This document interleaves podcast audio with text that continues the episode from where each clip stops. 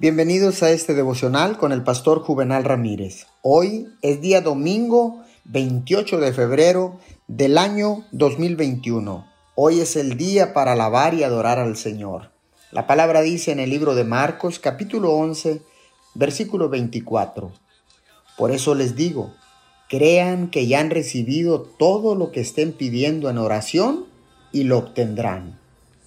Las promesas de Dios dependen de nuestra oración. Las promesas son plantadas en nosotros, nos apropiamos de ellas y son envueltas en los brazos de la fe por la oración.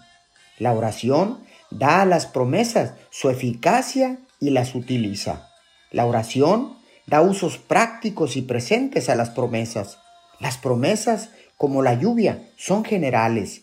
Las promesas, como la electricidad, pueden relucir y brillar, pero aún así no son realmente útiles hasta que estas corrientes dinámicas y transformadoras sean atadas por la oración y convertidas en potentes fuerzas que mueven y bendicen.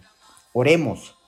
Amado Padre Celestial, gracias porque nuestras oraciones pueden dar usos prácticos y presentes a tus promesas.